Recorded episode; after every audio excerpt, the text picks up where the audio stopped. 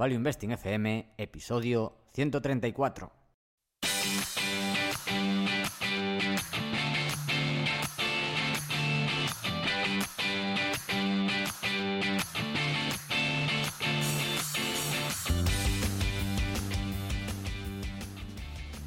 Hola, soy Paco Lodeiro. Bienvenido a Value Investing FM, el podcast semanal en el que te ayudaremos a sacarle partido a ese dinero que tanto cuesta ganar y ahorrar.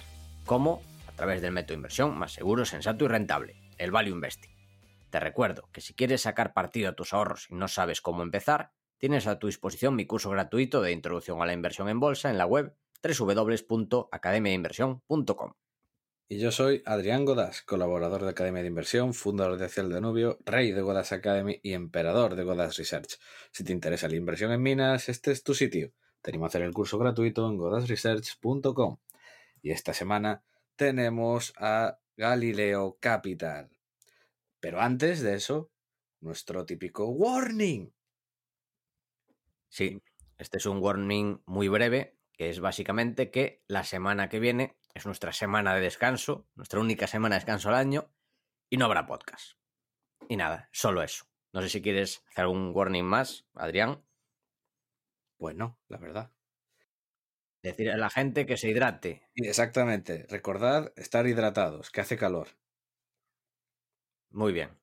Pues Adrián, te cedo la palabra para presentar a nuestros invitados. Sí, y es que tenemos con nosotros a Pedro León García, licenciado en Economía y Derecho, máster en Management por la Carlos III, y antes fue consultor de Oil and Gas, principalmente para Repsol. Y también tenemos a Carlos García Serrano, que es analista en Galileo, y trabajó antes en valoración de activos inmobiliarios y, en y trabaja también en consultoría de riesgos. Y vamos también a tener a un tercero, que es nuestro querido Lucas López Moroño, que ya estuvo aquí en un programa pero que no ha podido estar. Dicho lo cual, pues eh, simplemente deciros bienvenidos a Value Investing FM. Pues muchas gracias. Muchas gracias, chicos. Muchas gracias. Un placer estar aquí con ya vosotros. Tenía ganas, ya tenía ganas, Adrián, de, de, estar en tu programa. Tanto hablar contigo sin, sin, sin el programa, pero bueno. ya nos hemos dicho de todo, pero bueno. Sí, sí, la verdad. He de, decir, he de decir antes de empezar esto que la primera vez eh, conocí a Pedro hablando con él, me pasó el contacto Lucas, me dijo, eh, tienes que hablar con el tío este de petróleo. Y estuvimos hablando como tres horas al teléfono, ¿no? O algo, fue una cosa así ultra exagerada. Sí, hemos tenido bastantes de esas, sí. No solo sí, de petróleo, sí. pero sobre todo, efectivamente. Fue una especie de flechazo, diría yo, ¿no? Un poco, un poco, sí. No, y además, como son gallegos, tío, y ya te digo que tengo ahí eh, yo una casa, bueno, familiar en Pontevedra y tal, y llevo veraneando ahí desde que era pequeño, pues, pues más aún, ¿no? Como la que tenemos con Lucas, ¿no? Una muy buena relación. Venga, pues empezamos haciendo una pregunta que hacemos siempre, es ¿por qué empezasteis a invertir? Si quieres, Pedro empieza tú y después Carlos nos cuenta también su historia. Bueno, pues la mía es eh, muy rápida, pero básicamente mi padre, bueno, cuando era pequeño, eh, mi padre invertía. Uno de los fondos en los que invertía era, era de, con esta orientación value investing, ¿no? Que para la época pues no está mal. Y, y el vecino de mi padre, pues era el gestor del fondo. Con lo cual, eh, cada cosa que le contaba a mi padre respecto a las inversiones, pues las repetía un poco como un papagayo, yo ya iba mamando un poco esto. Y luego pues le hacía los números, yo, que, que desde pequeño era muy de hacer números y, y, y nada, pues básicamente así. Y Carlos. Yo, sí, yo, bueno, pues empecé en la carrera que hice Administración de Empresas, pues estás en contacto con las financieras y siempre me llamó mucho la atención. Y empecé a interesarme por el tema de la bolsa típico te abres una cuenta demo y tal y cual.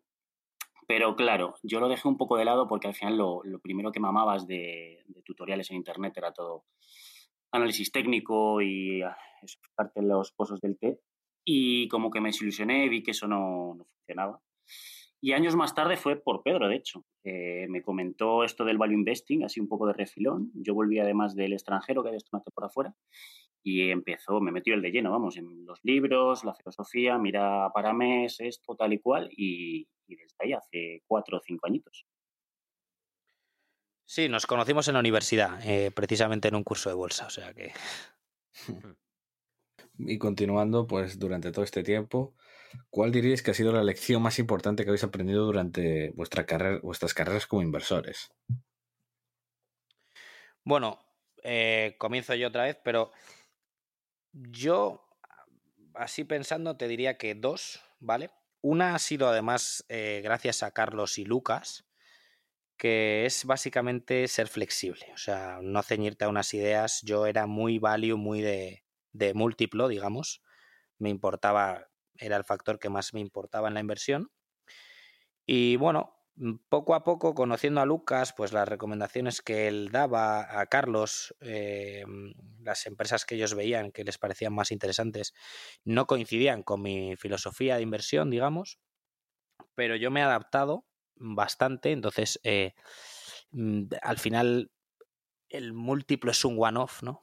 Eh, te puedes, pues puedes tener un potencial del 100% en una, en una acción, pero durante ese tiempo que se reconozca o que aflore el valor, eh, a lo mejor la compañía pues te ha crecido un, un 30, te ha expandido multi, eh, márgenes y otra compañía que tenía un 50, pues ahora tiene un 150. Entonces, em, lo primero que, que, que he aprendido es a ser flexible y lo segundo bueno, en muchas de las compañías que invertimos, y esto obviamente lo sabes, Adrián, ¿no?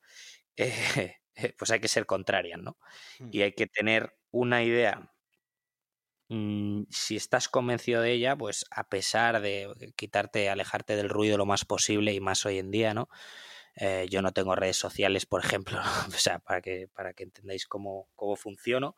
Y, Mm, y, nada, pues por mucho que te digan, tú ceñirte a, tu, a lo que piensas, evidentemente reconocer los errores, pero, pero siempre de forma independiente. Esos, principalmente, esos dos puntos.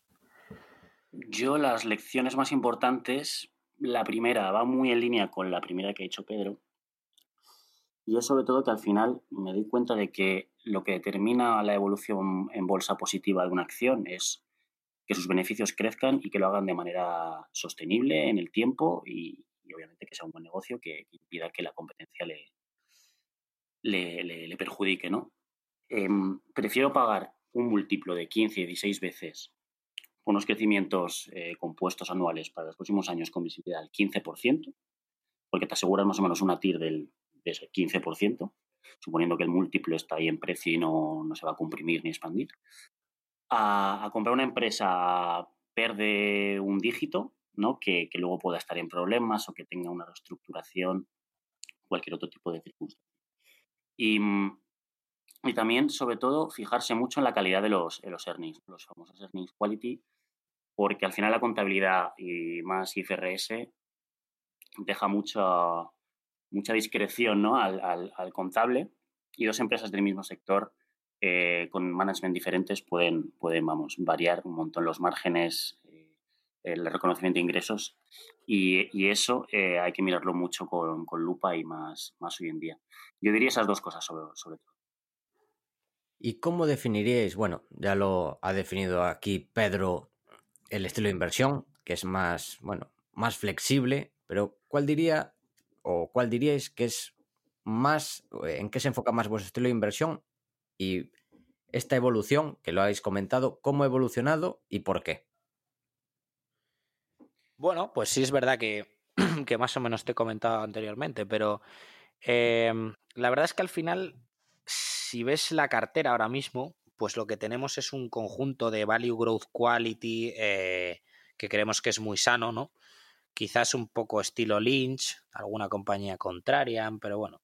¿Quieres ponerle más ah, adjetivos? Uh, Hacen falta más adjetivos. Creo que, creo que, con tres está bien, ¿no?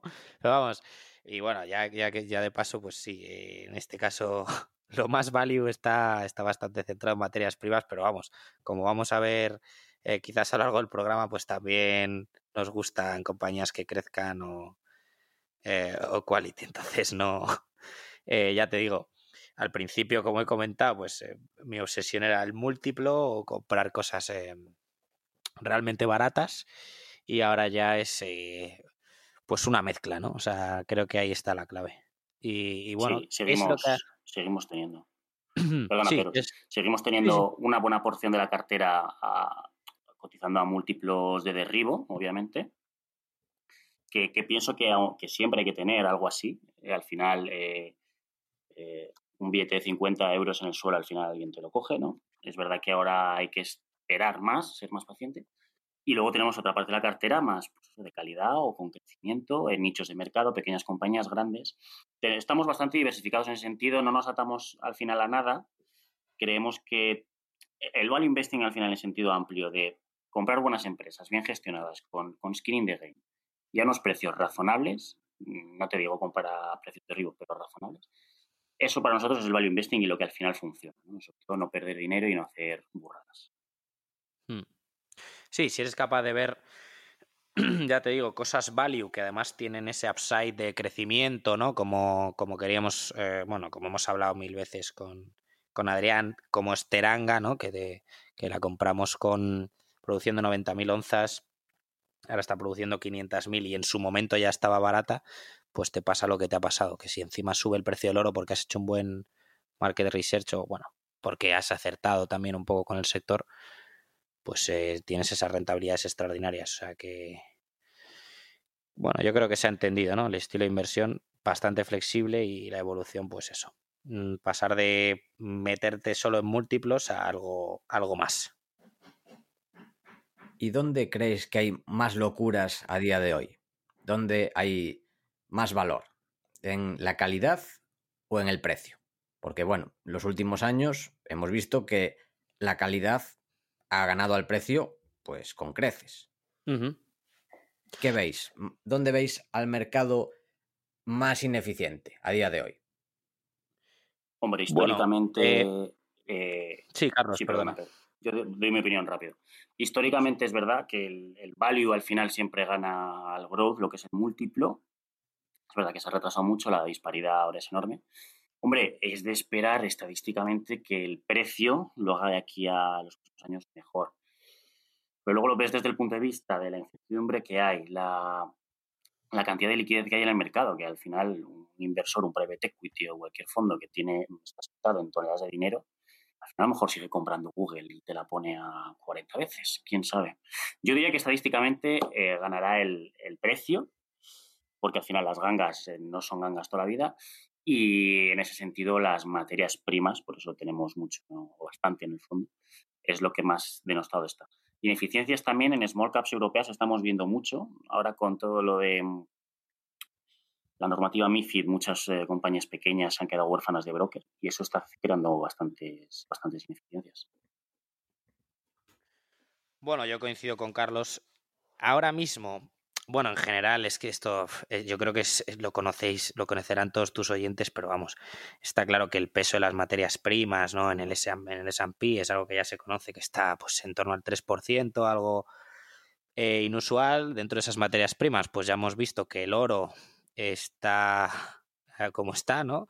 Que, que me parece lo normal después de las burradas que han hecho los bancos centrales y los gobiernos en general, pero pero teniendo en cuenta eso, bueno, nosotros vemos el ratio gold oil, por ejemplo, y vemos que el petróleo pues nos parece que está ultra barato. Eh, a mí personalmente, mm, eh, donde más valor me parece que hay puede ser en activos de petróleo, pero ya te digo, no quita que haya un montón de small caps por ahí que, que nos encantan y que sean capaces de componer, pues eh, ya te digo, al 50 anual, ¿no? Como vamos a ver luego si nos preguntáis, pero Em, diría petróleo, Adrián. Yo creo que es donde más disparidad puede haber entre el, entre el precio y el valor ahora mismo, o sea, mm, claramente. Hmm. Qué bonito, qué bonito. Habrá que ver qué sucede con los petroleras. Yo la verdad ya te dije que el problema es que no encuentro nada que me mole, porque es que me parecen todas horribles y que, y que hace falta bastante purga, ¿eh? Es muy complicado, la verdad. Yo, bueno, en su momento, em, incluso cuando, cuando se hablaba tanto de Rock ¿no? que bueno, fue, fue nuestra principal de posición hasta que nos la oparon, pues eh, bueno, yo creo que hay un buen inversor detrás, ¿no? Que sabía, sabía alguna cosa, eh, igual de este programa también, pero... Hmm. pero es, es difícil, es bastante difícil. O sea, hemos visto algunas cosas que nos gustan, pero eh, es complicado. O sea, al final nosotros nos hemos ido a cosas que ya se conocen en España, pues es que creemos que son así. O sea, bueno, nosotros hablamos bastante con el CEO de IPCO y, y sí, ya sé que, todo el mundo, la, mucha gente la lleva, pero es que nos da igual. O sea, creemos que la calidad de los activos, de hecho estuvimos en la presentación de resultados el otro día, ¿no? Generando free cash flow en el segundo cuarter cuando, cuando está la industria en Estados Unidos, pues eh, quebrando. Y, y bueno, el segundo semestre van a hacer bastante free cash flow. Entonces, al final, un equipo que lo tiene tan claro. Además, yo he hablado con Mike, ¿no? Y, y cómo, cómo, me transmite el eh, qué hay que hacer en cada parte del ciclo, que es interesantísimo, como bueno, pues piensan desarrollar sus, sus orgánicamente sus proyectos cuando suba el precio, ¿no? Y ahora, ahora ya están mirando a y otra vez. O sea, han resistido un poco y, creen que, que lo más como más pueden generar valores así. Entonces es un sector que nos gusta al final, pues eso, con skin in the game, eh, un management que nos encanta. Entonces, aunque sea muy típica, si no encontramos nada mejor, pues nos da igual, pues ahí tenemos eh, una posición importante. ¿Quieres añadir algo, Carlos? Eh, no, a ese respecto nada más. Bien, pues la siguiente pregunta es otra de nuestras míticas de ¿cuáles son vuestros fondos e inversores de referencia? Aunque bueno, ya habéis mencionado alguno. Sí, pero bueno, yo te voy a mencionar alguno que, ya conoces. A mí me gusta mucho Mark Papa. Eh, bueno, me parece un, crack, ¿no? En Estados Unidos, pues es como el segundo descubridor del sale, aunque si ves la historia del sale, bueno, se remonta al siglo X, que es una locura, pero, pero este hombre, bueno, acertar tanto con el, con el oil y con el gas, y bueno, como predijo ya a finales del año pasado el, eh, por el descenso de la productividad en Estados Unidos, mm, que iba a bajar la, no solo la productividad, sino la producción en sí de Estados Unidos, pues es eh, una visión muy contraria y es que el tío, no sé cómo lo hace, pero la clava cada vez que dice algo. Sí, sí. Y luego a nivel de inversores, pues bueno, eh, ya sabes que hemos tenido charlas con Gering y Rosenbach, que estos serán conocidos también. Y bueno, en este respecto, son unos tíos que nos encantan a nivel de market research y hemos tenido calls con ellos. Eh, hemos intercambiado impresiones, ¿no? Pero nos encantan a nivel de research, pero la cartera nos parece eh, tremendamente mejorable. Eh, bueno, como he comentado alguna vez contigo, ¿no? Les ha quebrado una porción importante de la cartera y, y no me extraña. O sea, bueno, costes altos, etcétera. Pero bueno, a nivel de market research, no me pierdo ni uno de sus análisis. Y, bueno, de otros inversores creo que es, yo también soy fan, pero creo que es mejor que dejemos a Carlos, que es un bastante friki. Yo por, así a nivel de referencia, de que me haya incluso abierto la mente, ¿no? Y haberme introducido en esto es obviamente el mítico Peter Lynch, me encanta su, su manera de pensar, pero bueno, por, por concretar y por decir algo más diferente, más cercano, y tampoco decir algo español, Sigo a dos gestores europeos, uno es francés y otro es italiano. El francés se llama William Higgins, que me parece, de hecho, eh, bastante poco conocido para el track record que tiene. Creo que tiene uno de los mejores track records de Francia, gestionando su, su SICAV, Independence Expansión. Ya toda la vida gestionando small cap francesas. Ahora empieza también con un pequeño fondo a nivel europeo. Fondo enano, lleva, tiene menos de 7 millones. Con lo cual es muy interesante porque puede entrar en muchas cosas las cuales no puede entrar en, por ejemplo, su fondo francés. Y ya es un tío con mucha trayectoria, es bastante ancianete el señor, le quedará poco para jubilarse. Y, y en el, por el lado de Italia hay otro que para mí es como el paramés italiano, se llama Massimo Fugueta. Y también se ha montado, después de muchos años en, en grandes casas tipo Morgan Style, quiero recordar, o JP Morgan, se ha montado su, su propio fondo, se llama Made in Italy. Y también eh, small caps italianas. De hecho, este fondo, si, ves la cartera, es para, corazones fuertes porque tiene medio, bueno, no medio map italiano, pero su cartera está principalmente compuesta por, empresas del, del, map italiano, que lo hace muy bien el tío, la verdad que es difícil, difícil eh, escoger ¿no? empresas exitosas dentro de un, mercado alternativo. Y él lo hace bastante bien y tiene empresas muy, muy interesantes. Y esos, así a nivel europeo, son mis, mis dos referencias hoy por hoy. Bueno, pues después de comentar vuestras referencias, ahora vamos a hablar un poco de vuestra cartera, la cartera de Galileo Capital, que tenéis algunas empresas que ya hemos comentado aquí, como Constellation Software, Alphabet, Facebook, pero nos gustaría centrarnos en algunas que son menos conocidas, como por ejemplo Big Bang Interactive, que supongo que a la mayoría no le sonará, pero Adrián la conoce por algo especial. Adrián, ¿por qué te suena Big Bang Interactive? Básicamente porque cuando nos pusimos a mirar empresas de videojuegos, a raíz de Paradox, CD Projekt en Polonia, pues encontramos esta británica en Reino Unido y desde entonces para mí es la empresa del balonmano. Porque sí, esta es la, esta es la típica empresa que hace juegos de esos deportes que absolutamente nadie conoce. Rollo, no me acuerdo cuáles más hacía, pero era el balón, eh, los de balonmano me asombraban. Sí, sí, tiene un, tiene un simulador de granjas, el Farm Simulator. Hace cosas muy raras, muy, muy de nicho, sí, sí. Sí, tiene Hunt, hunt Simulators, eh, Fishing Simulators. Ese, también, el de ah. pesca, un mítico. Sí, sí, a ver. ¿qué Uno de ciclismo, ¿no?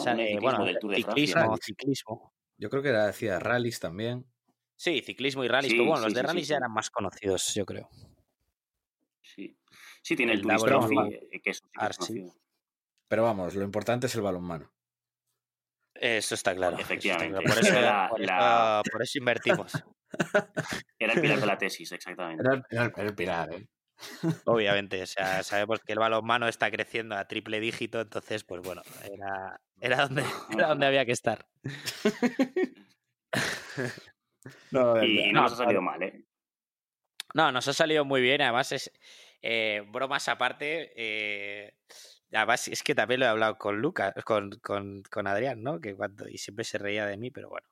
Em, es una historia súper interesante de una situación especial que, bueno, eh, poco a poco hemos ido, hemos ido repensando y, y ahora ya lo tenemos en esas empresas más tipo compounder, porque, porque bueno, Em, es una idea de Carlos, o sea que le voy a dejar a él desarrollarla un poco más, pero, pero ahora ya están, bueno, llevan cuatro adquisiciones o algo así en los últimos años y en los últimos a lo mejor dos años o año y medio y eh, compran estudios pequeñitos, eh, desarrolladores y, ellos son publishers, que dentro de los videojuegos es, una, es la rama más quizá con menos riesgo y más rentable y parecido a un royalty. Y bueno, Em, pues, ¿qué os iba a comentar de Big Ben? Bueno, Carlos, si quieres desarrolla tú la tesis un poquillo. Sí, vale, vale, perfecto, sí, sí. Bueno, lo primero decir que es, francesa, no es británica, eso. Y bueno, se fundó en. La fundó un tal Allen Falk eh, en 1961 y en sus orígenes básicamente lo que hacía era importar videojuegos y accesorios electrónicos de Asia a Francia.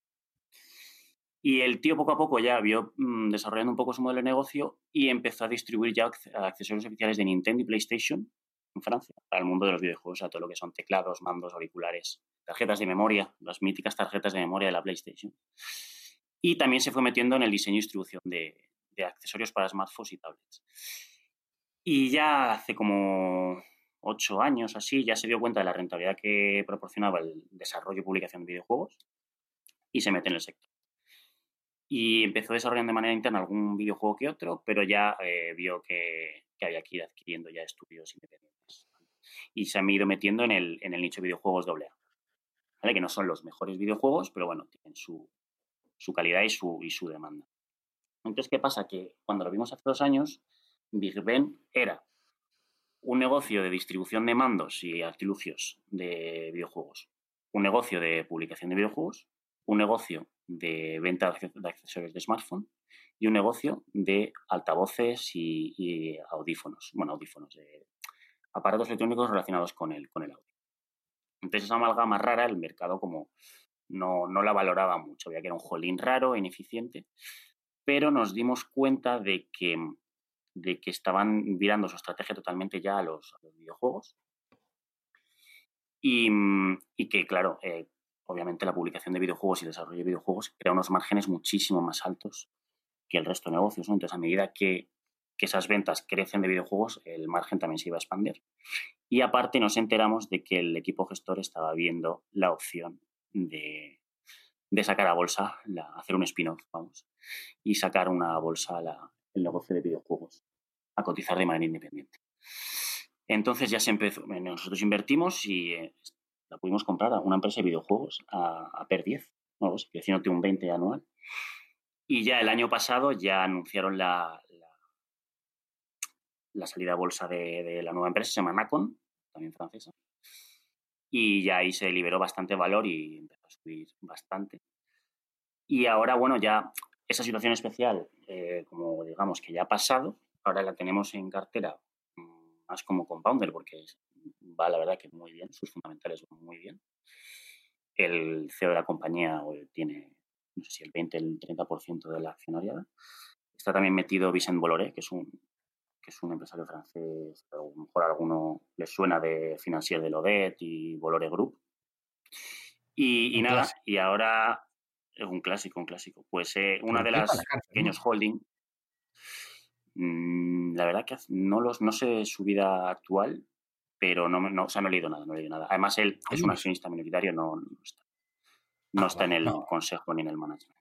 Ah, lo digo porque me hacía gracia. Me suena que el tío le habían imputado por no sé qué rollos típicos de corrupción africanos y no sé el qué le había pasado. Seguro, porque se tiene medio negocio metido en África, seguro. Vamos, no me extrañaría. Y nada, y, ahora lo que bueno, Boloré tiene el 20%, ¿eh, Carlos? Eh, de el 20%. 20%. Y el fundador, Alain Falk, el 13%. 13%. Pues eh, eso. Y ahora eh, lo, que, lo que ha pasado desde la salida de bolsa es que Nacon ha volado como la espuma y Big Ben ha subido, pero no tanto. Entonces la disparidad ahí de valoración es bastante interesante. El negocio de videojuegos apenas ha sufrido con el COVID y la otra parte se recuperará pronto. Entonces nos, parece, nos sigue pareciendo una muy buena oportunidad. No, además seguro que se ha beneficiado. La gente que estaba jugando al balonmano, ahora tiene que jugar al balonmano con los videojuegos de Big Ben, no les queda otra. Exactamente. Eso es. Eso es. Y la gente que antes se cultivaba en su granja ahora tiene que hacer el simulador. claro. Exacto. Exacto.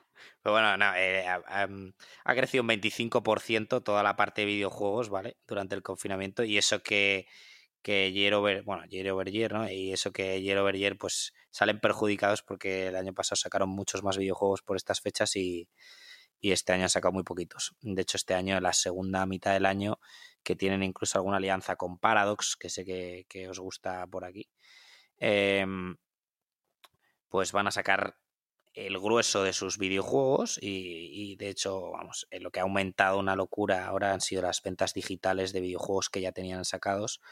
Las nuevas ventas han sido mm, relativamente flojas, pero pero bueno, y además eh, hace poco, de hecho en febrero, compraron eh, una, empresa que se llama RIG, mercado norteamericano de accesorios de videojuegos, cascos, mandos pros de estos de, gamers, eh, cascos, mandos, teclados, cosas así. Y han, bueno, las ventas se han disparado en ese, en ese mercado. Así que bueno, ahí la tienes, metiéndose en Estados Unidos, que es un mercado gigantesco y creciendo pues a, un doble dígito muy alto. Eh, así que bueno, si estudias bien la empresa te das cuenta que hay más que el balonmano, que evidentemente es anecdótico y es interesante, ¿no? Pero, pero, pero os aseguro que hay mucho más, ¿eh? O sea, ya os digo, Comparados va a desarrollar alguno de, estos de RPG o, o, no sé si es de, de no sé si es RPG o de, ¿cómo se llama? De primera persona, ¿no? De estos de, de vampiros y hombres lobo y demás, ¿no? Que eso ahora se vende mucho. Así que, que ya os digo, creciendo a doble dígito el negocio principal, veintipicos por ciento, eh, meten el cash en, comprar pequeños estudios. Eh, y luego, pues para que veáis cómo su negocio de audio y de, y de mobility que le llaman ellos, pues ahora se han puesto a fabricar rápidamente mm, artilugios anti-COVID como por ejemplo mascarillas, ¿vale? En Francia y en China pues han transformado rápidamente pues para aprovechar el tirón y si son capaces de hacer eso pues bueno, es eh, otra señal más de que el management eh, está encima de todo y no quieren dejar ni un euro por ganar. Así que, que encantados, nos, nos, gustaron mucho los resultados del primer semestre y los del segundo creemos que van a ser espectaculares. O sea que, genial. Bueno, otra empresa que tenéis, que también es menos conocida, es Instalco, que además ha ido bastante bien. Carlos, si nos puedes comentar un poco sobre ella, qué es lo que habéis visto en esta empresa, qué, a qué se dedica, todo esto, que seguramente que mucha gente que nos está escuchando no la conoce. Sí, es verdad que es poco conocida, bueno, nada conocida en España. Es una empresa nórdica, sueca concretamente, y a lo que se dedica es a, a proveerse, bueno, servicios de instalación de fontanería, electricidad, eh, ventilación, aire acondicionado, etc. No es para particulares, sino para, para, grandes proyectos, o edificios enteros, o un centro comercial, un hospital. Son proyectos normalmente que se dan por, por licitación. O sea, no es de que tú llamas a tu casa y te instalan la fontanería, ¿vale? Y mm, está presente en Suecia, Noruega y Finlandia y la descubrimos, no sé ni cómo la descubrimos, yo creo que mirando la cartera de, algún fondo y, no, me llamó mucho la atención el modelo de negocio que tenía. Y fue hace como ya año y pico, dos años, ¿no, Pedro? Que la empezamos a mirar. Sí, sí, correcto. Y sí, y, mm, y bueno, es una empresa bastante joven, nació ahí en 2014, creo que la fundó el fundador y eh, la fundó eso junto con un private equity. El private equity salió en la salida a bolsa y él no ha vendido ni una sola acción desde entonces, tiene como el 10%.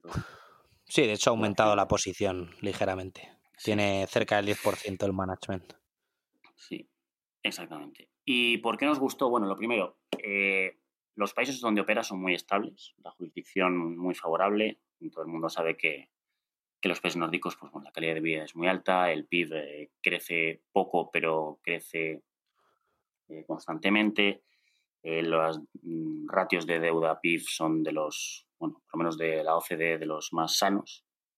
Sí, perdona, es que el, cliente principal es, es el Estado, o los, los municipios, etcétera.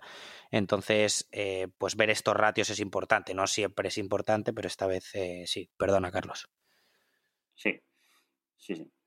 No, no, totalmente cierto la mayoría de sus clientes son en el sector público porque al final lo que se dedica es hacer instalaciones en proyectos de nueva construcción o mantenimiento, pues o de hospitales públicos, de colegios, de escuelas, de residencias de ancianos, eh, espacios multiusos, espacios de deporte, pabellones de hockey y hielo, que allí se va bastante. Todo ese tipo de, edificios en los cuales es el, Estado ¿no? el que el garante y el que pone la pasta, al fin y al cabo. Eh, actualmente es un mercado muy fragmentado, en el, que, cual Instalco es el líder y tiene un 3-4% de, toda la cuota en los nórdicos, con lo cual la, autopista que tiene para crecer eh, vía M&A es... Lo que más nos gusta de, Instalco, aparte de esta oportunidad de crecimiento que tiene del mercado muy fragmentado, es el, el modelo que ha instalado el, CEO y fundador, ¿vale? Que, es, el, es como su bebé, eh, se llama Per Shortsan, el CEO, y, lo que ha instaurado es un modelo muy, muy descentralizado en, en Instalco, es decir, que cada, cada subsidiaria que va adquiriendo eh, tiene su, que se llama unidad local, tiene como su, su independencia, es decir, que, que el, el, antiguo CEO, cuando es adquirida y pasa a formar parte del grupo, le nombran Managing Director y es el responsable íntegro de la gestión de, de su negocio. O sea, la PL, las ventas, la gestión de los proyectos que están involucrados, del personal, etc. O sea, el, el el managing director sigue siendo como el, antiguo CEO que era antes de ser adquirido. Y mantiene su, incentivación y, su, esa sensación de, sentirse, de seguir sintiéndose empresario. Eh, además, las cifras de, cada una de las unidades locales, esto es una cosa graciosa, eh, son conocidas públicamente por todo el grupo. Es decir, el, propio CEO elabora un ranking cada año de las mejores, bueno, de, de todas las subsidiarias del grupo y apareces en el ranking, ya puedes aparecer la última en términos de rentabilidad y obviamente eso a nadie le gusta. Entonces esas cositas que él ha metido hace que, bueno, que se motiven entre todos, hay un poco de pique entre las subsidiarias, ¿no? Y que, y que tengan ganas de, mejorar cada año. Eh, de hecho, el propio CEO piensa que, que eso, que el, que el, micromanagement, si lo haces desde la cúpula central de la organización, en la que tenga que intervenir la, la, la organización central para toda la toma de decisiones, eso mm, desmotiva mucho a las unidades locales. Eso es el mantra número uno de Install. Si te adquirimos, mantienes tu nombre antiguo por temas comerciales con tu red de clientes antiguo y el, CEO va a, ser un, va a seguir siendo el jefe y vas a seguir gestionando todo como si fueses independiente, pero perteneces al grupo que es el segundo pilar, ¿no? que es la plataforma de colaboración que tienen entre ellas, entre todas las eh, business units. Pasan a formar parte del grupo y puedes colaborar con otras. Esto es clave porque, porque permite eh, acudir conjuntamente a licitaciones de proyectos. Estos proyectos que son multidisciplinares, un proyecto de, por ejemplo, van a levantar un hospital y se necesita la instalación de fontanería, la red eléctrica, la ventilación. A lo mejor una pequeña pyme que solo se dedica a ventilación no puede licitar porque no tiene, le faltan dos disciplinas. Y esto Instalco, eh, a lo mejor eh, en una región X, eh, tiene una empresa, una subsidiaria que se dedica a la fontanería y otra a la electricidad y otra a la instalación de ventilación y pueden acudir las tres juntas a la licitación. Y eso la verdad que les hace ganar muchos proyectos, no solo por ser más grande, sino además ese, equipo multidisciplinar. Y luego, por último, ya tienen, el tercer pilar es la organización central del grupo, y sus funciones son limitadas simplemente a, lo que es eh, compras, en los que ahorran muchísima la compra de material, hasta un 3-5% en costes. Y luego, pues eso, tipo los alquileres, estos costes fijos se diluyen mucho. Y luego lo que hacen básicamente es el desarrollo de negocio y las, adquisiciones, que las hacen muy baratas, 3-5 veces EBIT. Y nada, o sea, básicamente el CEO eh, se dedica a ir subsidiaria por subsidiaria viendo, evaluándolas y aconsejando a los managing directos como un poco como él haría las cosas, pero les deja totalmente, al fin y al cabo, independientes y responsables de su, de su negocio. Y luego, aparte, pues eso es un negocio que genera muchísima caja, con poca deuda, eh, working capital, al fin y al cabo necesitas las poco inventario y el CAPEX es también muy bajo, solo necesitas las, las herramientas con las que trabajan los, los técnicos. Y eso, y skin in the game del CEO y del CFO bastante alto. Pero sobre todo eso, la, capacidad de reinversión que tiene es, brutal. Cada año, no sé si orgánicamente crece a vía M&A alrededor del 20%.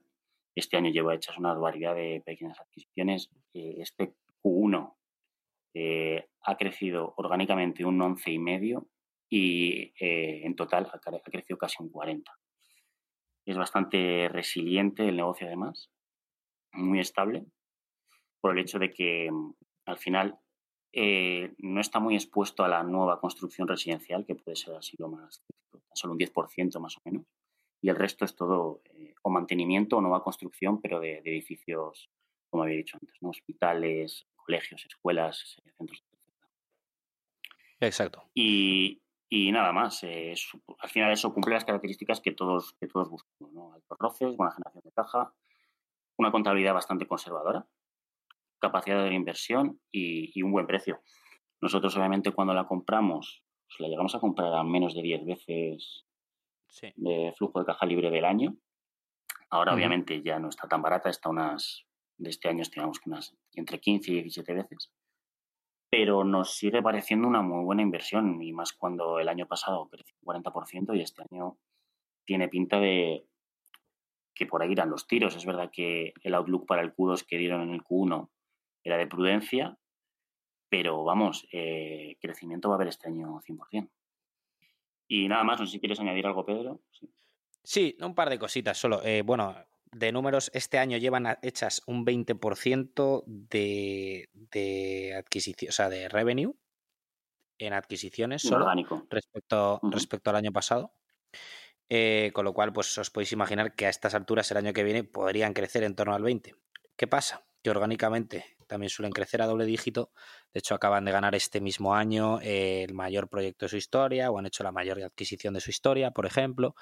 Eh, eh, y luego encima es una empresa que lleva expandiendo márgenes año por año, o sea, eh, te quiero decir, es que tienes todo, o sea, creces al 37%, el Q1 de este año, por ejemplo, eh, parece que al año que viene mm, podrían llegar a crecer un 20 mínimo solamente en adquisiciones.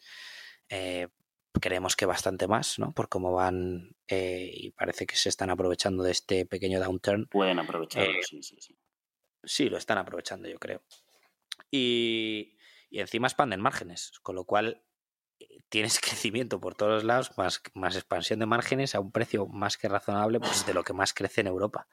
Y, y nada más, una parte del, beneficio es recurrente y luego tiene una ventaja competitiva muy clara, que es que no te dejan presentarte a ninguna licitación. Eh, ya sabéis que este tipo de licitaciones te buscan por un lado el precio, por otro lado eh, los proyectos o em, la ejecución las referencias, las referencias que hayas hecho anteriormente y entonces si no has tenido unas referencias importantes pues no te dejan presentarte a la, a la instalación eléctrica, instalación de fontanería, etcétera, de un hospital. Eh, y además las instalaciones que hacen no son de andar por casa, son proyectos complejos. Entonces, esa es la ventaja competitiva, que el 50, 60, incluso 70% se basa en, referencias técnicas. Y nada, luego encima tiene una recurrencia porque los ingresos de mantenimiento son en torno al 30 o 40% de, del total. Y es nuestra principal posición a día de hoy y nos encanta, la verdad. ¿Y cuánto paga por las adquisiciones aproximadamente? Sí, entre 3 y 5 veces. Sí, entre 3 y 5 veces EBIT. Exacto, eso, eso que acabas de preguntar, de hecho, Adrián, es un pilar básico de la, de la, de la tesis, porque ellos están. no lo he preguntado, ¿eh? Ah, perdona, Adrián, Paco. Eh, está, está en torno a.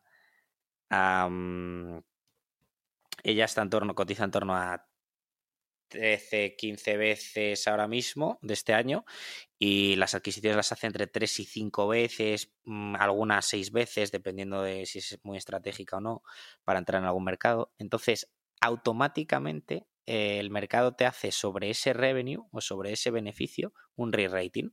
Eh, entonces, cada vez que adquiere algo, pues automáticamente se le pone al doble o al triple de, de, de múltiplo. Y aparte, eh, como hemos comentado, hace algunas sinergias por, por ejemplo, eh, la centralización de, las compras, que en algunas categorías de compras pues puede, puede ahorrarse un 3, 5% y demás. Y, aparte pues se quitan toda la función financiera y la de desarrollo de proyectos y tal, que se centraliza eh, y piden ayuda a la central cuando es necesario. Entonces, tienes más beneficio por las sinergias y un re-rating que es doble o triple de lo que de lo que, de lo que hacen las adquisiciones. ¿Y cómo las financia? Todo con la caja que genera y un poquito de deuda. Eh, lo, que, lo que sí que hacen, amplían capital cada vez que hacen una adquisición, mm, amplían el capital mínimamente, y eso lo usan para dárselo en acciones al, nuevo managing director, al que era el antiguo CEO de la subsidiaria adquirida, le dan acciones de Instalco. Pero lo que es la financiación de la compañía, de la, del M&A, caja y un poquito de deuda. Muy interesante, la verdad.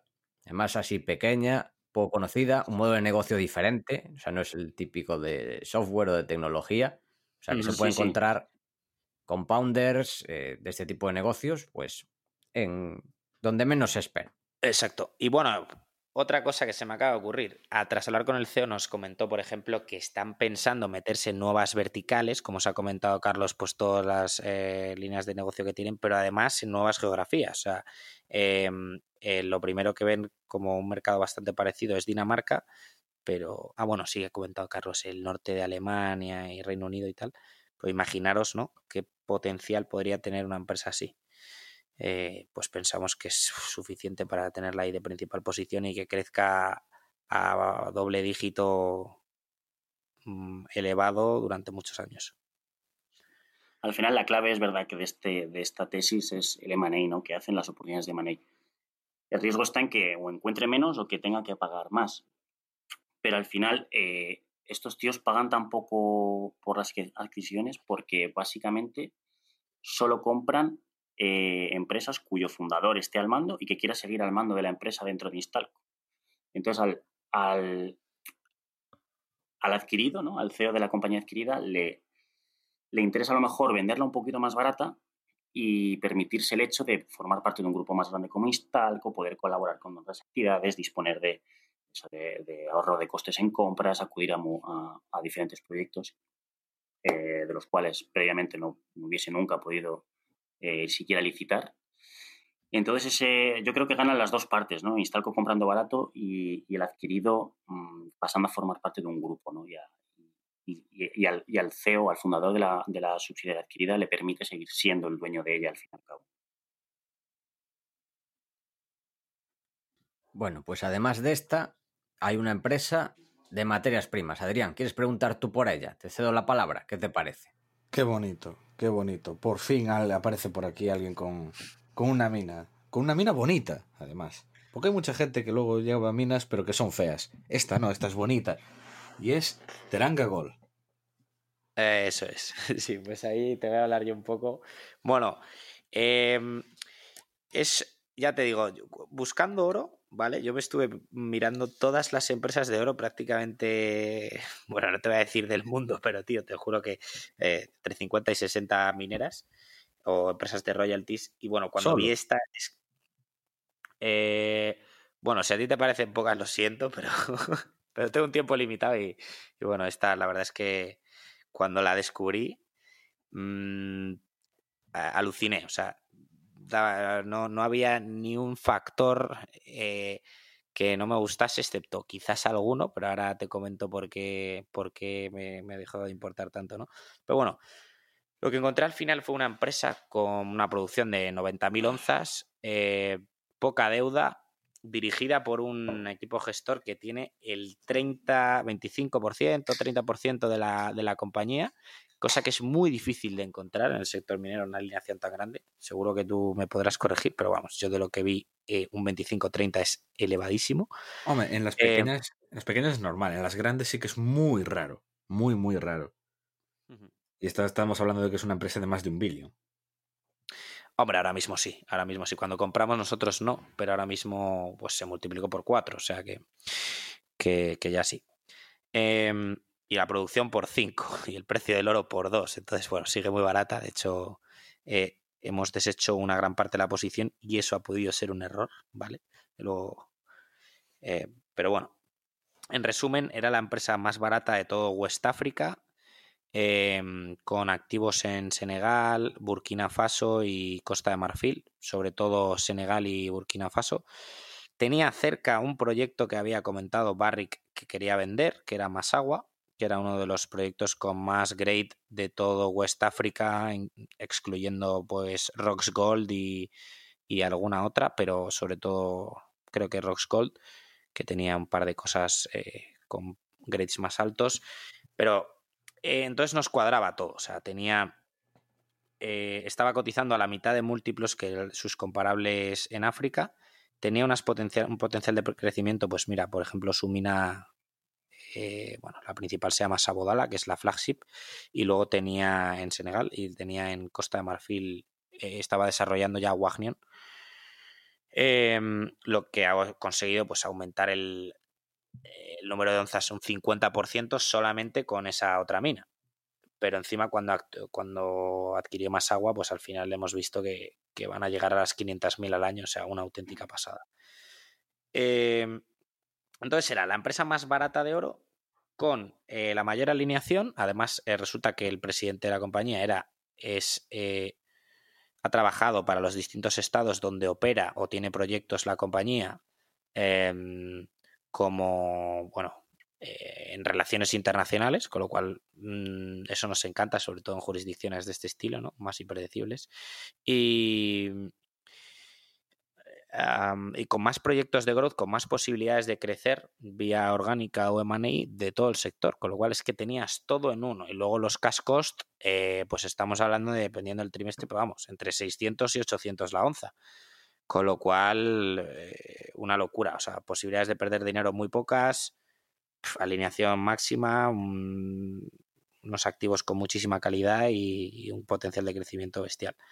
Así que lo único que nos gustaba es que eh, y en minas esto creo que es bastante importante, no tener eh, todos tus activos en producción en una sola jurisdicción, cuando estás hablando de jurisdicciones así eh, pues, complicadas, pero vamos, que en resumen nos cuadraba todo, o sea, ponderamos un montón y, y nos ha salido pues perfecto, ¿no? Luego en Senegal además así a nivel anecdótico, yo tengo una compañía familiar que es de transporte de personas, ¿no? Y, bueno, ya conocía bastante la jurisdicción porque estoy bastante encima también de esa empresa y, y sé cómo funcionan las cosas allí. Tengo, conozco gente, eh, no de este sector, pero bueno, empresarios allí y, eso ayuda. Entonces, la confianza que te da esto, pues ahí se hizo una pequeña sinergia, ¿no? Para controlar eh, la jurisdicción. Y, y no sé que, si querías comentar tú algo de Teranga, que tenías alguna, alguna cosa por ahí. Pues solo te voy a decir que yo siempre te dije que yo no la tenía, que a mí me gustaban siempre cosas más pequeñas y tal, pero que de los productores, la verdad me parecía de los mejores productores del mundo, la verdad. Porque estaba barato, producía muy bien, mm, o sea que muy, muy buena idea. Y ha ido como un tiro. De hecho, yo ya te conté, hablé con el CFO y con la IR y me, me, eché unas buenas risas, la verdad. Les, les incité a que compraran todos en la empresa títulos, títulos de LOR de Lord. Espero que me hagan, espero que me hagan caso.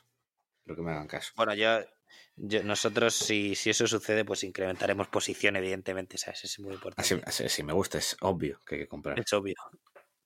Es un catalizador, es el catalizador de la acción. Es un catalizador clave, justo. Como el voleibol, más o menos, sí. el balonmano.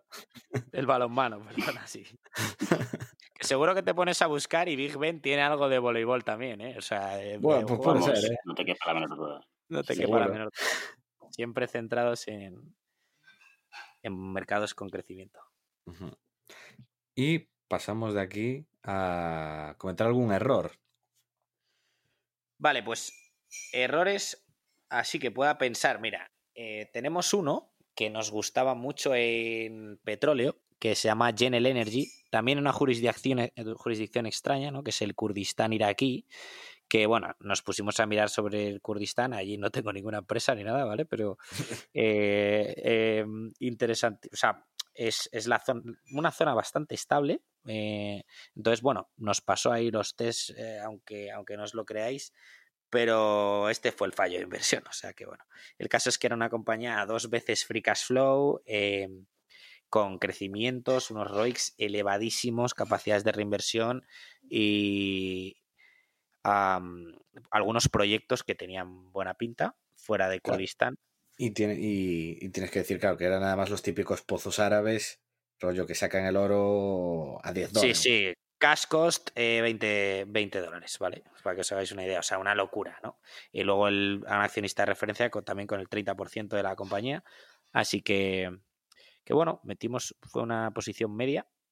Y eh, la conclusión, os la digo ya, es que eh, en estos países que, que, al final los receivables que tienes te los tiene que pagar el Estado, pues no solamente te cuentan tus cash costs, sino los déficits fiscales del Estado, ¿vale? O sea, entonces, cuando el Estado no puede pagar y ellos no pueden pagar a partir de cierto nivel Mm, calculado pues 40 el barril o 50 el barril, eh, no te pagan. Y eso fue un poco lo que nos pasó. Em, y cuando vimos esto fue un, un pelín tarde. Y, bueno, es verdad que, si todo te va bien, el, el Estado te va a seguir pagando, pero en cuanto te va un poco mal y ellos tienen problemas fiscales, pues automáticamente te quedas eso ahí en receivable y nos cuesta ver si sea, al final somos conservadores, somos muy bullish con el precio del petróleo, pero somos conservadores. Y si, si puede estar en torno a 50 y Kurdistán va a estar incómodo pagando a, los, a las petroleras, pues eh, nosotros también estamos incómodos y nos salimos con una pérdida importante pues por no ver esto, ¿no? Y lo que os decía antes, al final tienes todas tus operaciones, eh, no sé los proyectos, porque los proyectos en principio siempre solemos valorar a cero, eh, más en las mineras, pero pero tienes todas tus operaciones en una sola región, eh, pues te la juegas a que pasen cosas de estas, ¿no? Eso es un error que, aprendimos y más en este tipo de jurisdicciones. Bueno, con Teranga teníamos bastante ponderación, pero ya te digo, conocíamos más el terreno y, y había unos proyectos que ya se estaban desarrollando, no como estos que están muy early stage, así de Greenfield, y no nos, no, no había producción por ahí. Así que, que, bueno, pues ahí tenéis uno para lecciones aprendidas. Y nada más, nos cuadraba. Y hay otro relacionado con el oro, ¿no? Otro error, que esta vez no es de comprar, sino de vender. Ah, bueno, efectivamente, sí lo hemos comentado. En este caso, bueno, es muy difícil calcular el precio al que tiene que estar el oro y nosotros miramos ratios, por ejemplo, como eh, la oferta monetaria, ¿vale? Eh, versus el precio del oro. Entonces, nos parece que en términos de ese ratio, con todas las barbaridades que se han hecho actualmente, es que está barato el oro. Entonces, eh, a pesar de nosotros saber que esto, que puede estar barato, pues redujimos mucho la posición en Teranga, en los 13, cosas así. Pues ahora está en torno a 16 y creemos que esto es un error eh, haber vendido. Em, entonces, bueno, pues nos podemos plantear volver a entrar, efectivamente, ¿no? Que es lo que hay que hacer, pero mm, ya te digo, me cuesta tanto ver, eh, como te decía, ¿no? Mm, ¿Cómo puedes calcular el precio del oro? La demanda física, la oferta física eh, es complicado. Entonces, o alguno de estos ratios, pero pero sí que nos parece, si comparas con la situación con 2009, donde estaba en torno, a, llegó a máximos de 1900 y pico la onza, eh, evidentemente ahora está en máximos, pero es que está totalmente justificado y creemos que puede subir bastante más. Entonces, haber vendido ahí, pues quizás sea eh, algo pronto. También te digo que también hay otro ratio, ¿no? El gold silver o el gold oil, Ah, que te indican que la plata está muy, muy infravalorada, probablemente máximos históricos este ratio, y, el gold oil eh, muchísimo más lejos de máximos históricos de lo que, bueno, el doble o el triple. Con lo cual ahí sí que nos interesan estos dos, estas dos commodities más que el oro ahora mismo. Pero no quiere decir que, no haya sido un error vender demasiado pronto, quizás. Como te digo, precio por 4, pero producción por 5 y, y precio del oro por dos, con lo cual eh, si, lo consideraba barato antes, ahora sigue, sigue más barata todavía Teranga. Bueno, pues después de este repaso de la cartera y de los errores, vamos con las preguntas finales. Primero unas preguntas más personales para cada uno. Si os parece, hago la pregunta y respondéis primero uno y después otro. Son preguntas rápidas que estamos implementando y que han gustado bastante. Y empiezo con Adrián, nos tornamos. Una tú y una yo también. Sí, sí. Venga, pues pregunto primero, un deportista o equipo histórico de cualquier deporte. ¿Vale? El balonmano, el que queráis. ¿Cómo se llama? Talan Dusevayev. Era el. te la quité, te la quité. Pues nada, otro, ese ya no vale. Mm, vale. Eh, bueno, empiezo yo, Carlos. Eh, yo, me da igual que sea muy típico, es español, Rafa Nadal es eh, un modelo a seguir desde mi punto de vista.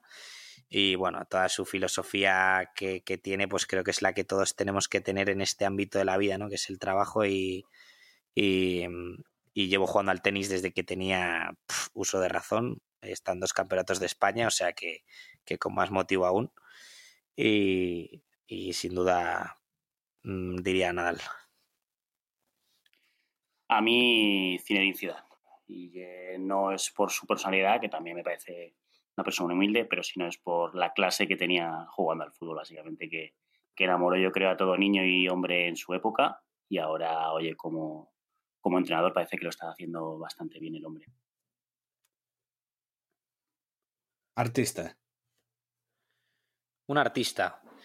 Em, pues mira, yo ayer me estaba volviendo Estepona y me puso un amigo que se llama Alex, que está. bueno, eh, me puso a. Ay, ¿cómo se llamaba? Perdóname, pero he tenido así un poquillo de. Bueno, es que, es que os quería decir uno español que me encanta además y me sé un montón de canciones suyas, pero. Antonio Vega. Antonio, Antonio Vega. Antonio Vega, bueno, para conducir es, bueno, yo lo recomiendo un montón, tiene unas canciones preciosas. Y luego mm, a Francis Ford Coppola, así más internacional, te diría. Me encanta el padrino. Sí, señor, tú eres de los míos. Es, es bestial. Yo te diría como cantante Sabina. Y por decir un actor, me gusta mucho Andy García, que por cierto también eh, aparece en El Padrino 3, si no me equivoco. ¿Qué opináis del Padrino 3? Que yo no la quiero ni ver. Para evitar, ¿No la llevarme- ¿En para, serio? pa- para evitar llevarme una decepción, no la quiero ni ver. No, se puede ver. bien, puede ver, obviamente, obviamente Mira, no es del nivel de la 1 ni de la 2. Por eso, es que yo adoro tanto la 1 y la 2 que no quiero ver la 3.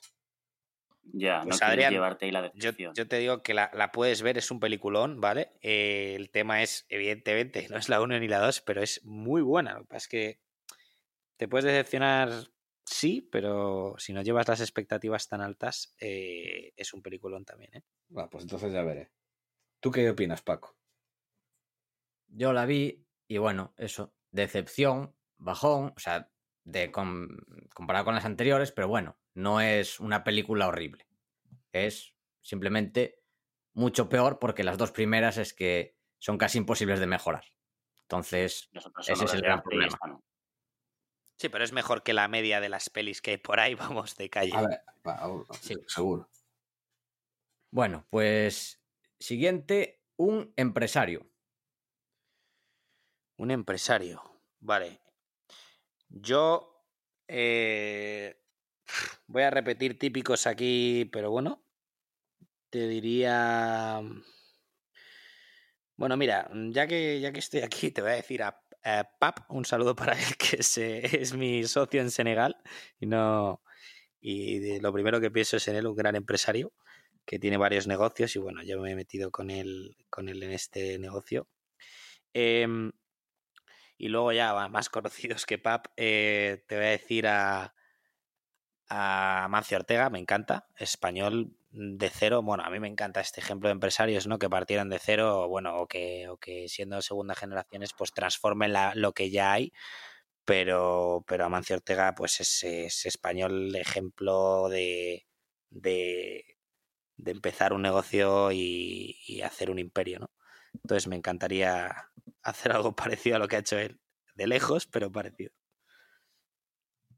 Yo, por mm, otra vez, barrer para Europa, me gusta mucho Nerio Alessandri, que no es muy conocido, pero es el fundador de, de Tecnogym, que es eh, la maquinaria de gimnasia de diseño.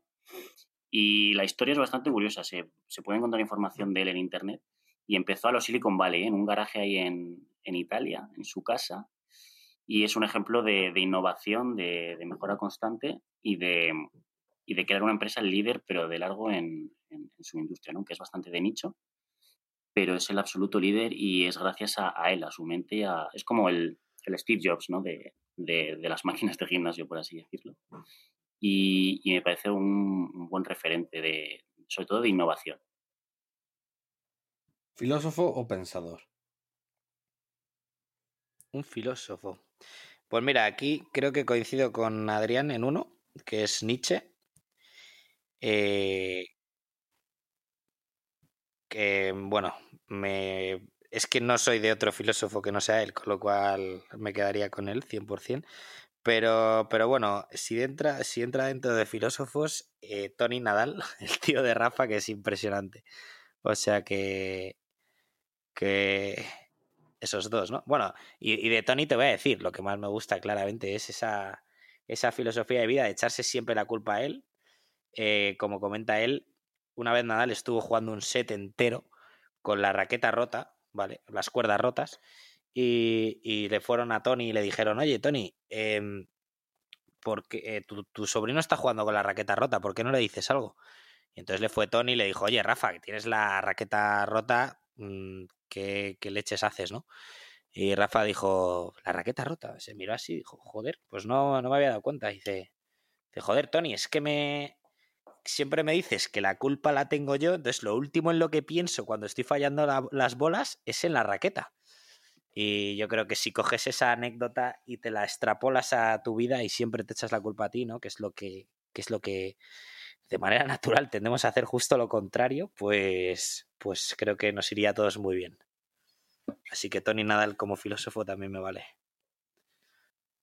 Yo diría, por seguir un poco, bueno, adelantar, adelantarme, bueno, atrasarme en el orden cronológico, diría Kant.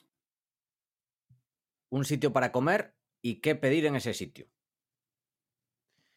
Em, mira, yo he ido con Carlos eh, tantas veces a trabajar aquí a restaurantes por las Rozas, que es donde vivimos, que bueno, te voy a decir el argallo y pedir, pues, por ejemplo, a mí me gusta mucho el... ¿Cómo se llama, Carlos? El tiburón. Eh, el cazón. El cazón, joder. El cazón en adobo. Me encanta. Sí, sí, eres bastante adicto. ¿eh? De todas formas, eh, bueno, ya que estamos aquí en un foro gallego, te digo, Pontevedra, te metes en cualquier sitio, pides eh, un marisco o, me da igual, huerta, carne, lo que sea, hiper barato, y es una salvajada lo bueno que está. O sea que, que el producto gallego, lo que sea, lo que sea que pidas en Galicia está bueno. Siempre lo comento con Paco. El problema de los gallegos estamos mal acostumbrados, porque nuestro average de comida aquí es muy bueno. A ver, es que fuimos al Goratz este que Buffett lo hizo tan famoso de su T-Bone Stick y para nada. O sea, normalillo y ya decimos bastante, ¿o no, Adrián? Totalmente. Si es que cuando tenéis todo, eh, no sé, no sé de qué hacéis yendo a otro lado, pero vamos, que se de hecho, es que lo de Galicia me parece, vamos, eh, a nivel de producto, no sé cómo podéis tener algo, tan bueno, tan infravalorado. O sea, me parece una, una oportunidad para cualquier consumidor de la leche, ¿no? Es value food, es quality a reasonable price. Justo, justo. Porque en Madrid puedes tener buen producto, pero a un reasonable price creo que te puedes ir olvidando. Sí. Al fin. es una buena empresa, ¿no? Por, por, hacer la analogía, buena empresa, pero el precio se va un poco de ratio. Bueno, Carlos, ¿y tú qué? Una, un sitio para comer y qué pedimos? Mira, yo voy a ir a, tiro fijo, yo que soy mucho de carne y soy de León, el capricho, te diría. Para mí, vamos, la mejor carne que he probado en mi vida, sin duda. Un buen chuletón insuperable, vamos. De hecho, tiene un montón de premios, no sé si la han nombrado mejor restaurante de carne del mundo hace poco desde luego un must. Canción. Una canción. Vale, eh, bueno, aquí voy a tirar por... Yo de adolescente escuchaba un grupo que se llamaba Blink 182. Eh, sigue siendo mis grupos favoritos y como, bueno, con tanto trabajo y tal, eh, te voy a decir que, que son gente con buen sentido del humor y tal. O sea que cualquier canción te, te puede alegrar el día a tela. O sea que, bueno, voy a decir de Blink 182 una que además le gusta a mi novia, que se llama Adam Song. Yo, pues, hombre, habiendo dicho que, mi artista es Joaquín Sabina, tengo que decir una canción suya. Y para mí, 19 días y 500 noches. Y para terminar, una película. Yo ya la he dicho, Adrián, yo ya la he dicho. Perdona. el padrino, ¿no? Paco, perdona, perdona, Paco. Perdona, Paco. Es que confundo la voz. Eh, pues, vamos, mira que he hablado con Adrián veces, ¿no? Pero con Paco es la primera vez. Pero bueno, el padrino es, que lo tiene todo. Entonces, mira, mira que dura tres horas cada una, pero me la puedo ver perfectamente en cualquier momento. Yo, mi, mi película preferida es eh, Snatch, Cerdos y Diamantes. No sé si la habréis visto alguno es conocidilla, yo creo. Eh, de Guy Ritchie, que es eh, un director británico. Y vamos, me parece una historia de lo, de lo más curiosa y, divertida, la verdad. Muy buena película. Que sale el futbolista este, ¿cómo se llamaba? Que era el futbolista más bestia de la historia. Ese, que era del Manchester United, ¿verdad? No, creo que estaba en el. Primero jugó en el bueno, uno así del medio de la tabla, tipo, no sé, el Windsor o uno de estos así, y luego estuvo en el Chelsea. Sí, el tío justo. es un animal. Es el, sí, Vinnie Jones, Vinnie Jones. Vinnie Jones, sí, sí. Vinnie Jones, que tiene una cara de, mala leche que, vamos, que tira para atrás. Hay un artículo buenísimo sobre Vinnie Jones que habla sobre él. Hicieron un, un estudio, una votación sobre los futbolistas más salvajes de la historia. Ganó Goicoechea, el del Athletic de Bilbao. Joder. Pero porque a Vinnie Jones lo pusieron fuera de concurso. Hicieron que no. Eso ya era demasiado, era otro nivel. Era abuso, ¿no? Sí, era fuera de competición. no me extraña, no me extraña. Pues yo no lo conocía, o sea que tendré que mirar algo. Sí, sí. No, y de actor luego lo hizo bastante bien el tío. También la, anterior a Snatch, que es la de Lock and Stock, que incluso sale más, el Vinnie Jones, también lo hace, lo hace muy bien. También Lock and Stock es del mismo director, de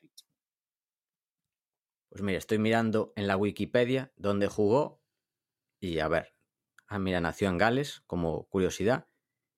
En él, es que me suena un, algo tipo el Windsor, uno de estos. A ver, Chelsea, eh, Sheffield United, en el Leeds, bueno, en varios, pero luego de, los grandes estuvo en el Chelsea. Sí, sí, no, de Manchester nada, no, no, no estuvo.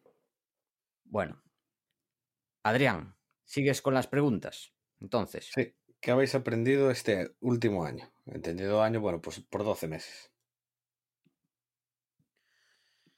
Este último año, em, entiendo que de inversión, Adrián, pero... Eh, de lo pues que quieras. Aquí hablamos de todo.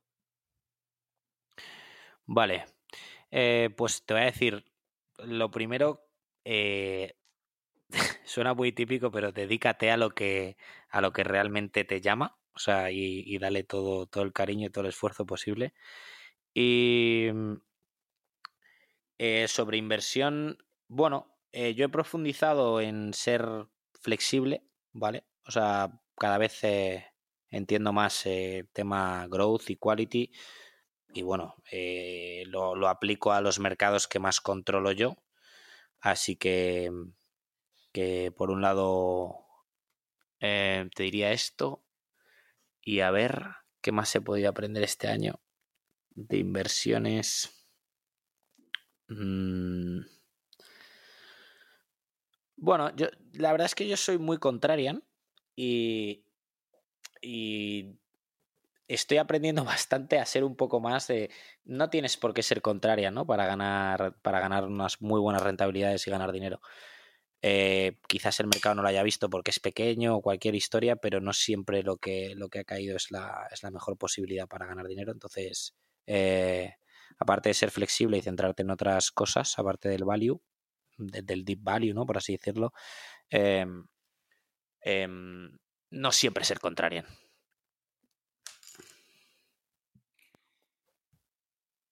Yo diría que, mm, que, lo que he aprendido es que los cisnes negros al final ocurren, como, como ha sido este caso, que parece increíble ¿no? lo, que, lo que ha pasado. Esto lo llegas a pensar hace un año y se ríen de ti. De hecho, yo será el primero que cuando empezaba todo esto a, con el run run, el primero que decía que, esto sería una cosa pasajera y que no afectaría para nada.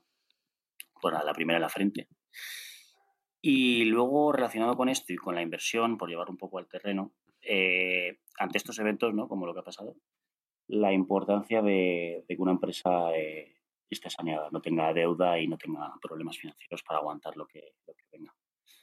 Es de, lo, de hecho, es de lo más importante ahora que, miramos. Porque mm, si una empresa sobrevive a esto, incluso saldrá reforzada. Exacto, sí. Pero, pero a la que tengas un poco de deuda de esta no sales.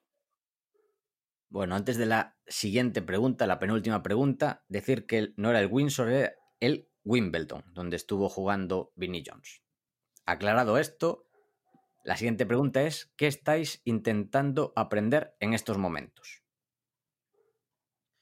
Pues bueno, yo, Adrián, centrándome en mis mercados, ¿no? Eh, sé muy poco de cobre y creo que es un mercado muy interesante. Además, escuchando vuestro, vuestro último podcast, eh, me, llamó mucho. Me, encantó el podcast, o sea que genial. Y, y no sé demasiado, la verdad. Además, no, bueno, yo he sido consultor para Oil Gas, entonces ahí pues tengo un montón de, de fuentes a las que acudir y demás, y creo que eso es un trabajo... Mm, bueno, ponerse con una nueva materia prima es, complicado. Así que te diría que me, gustaría aprender de cobre, por un lado. Y, mm, y no se me ocurre mucho más. Pero. Pero bueno, sobre todo. Sí, dime. Te, digo que quiero seguir insistiendo en que no entiendo por qué eh, llamas a Paco continuamente Adrián. Adrián, vale. Eh, bueno, lo siento. No sé qué, no, sé qué tienes en la cabeza. O sea, todos los gallegos te debemos sonar igual. Claro. Yo os juro, os juro, os juro que así parecéis, o sea, se os parece la voz. O sea, lo siento mucho, pero, pero es así, lo siento, Paco, de verdad. Pero. A medida de tanto hablar Adrián y yo, pues al final ya nos copiamos la voz uno al otro.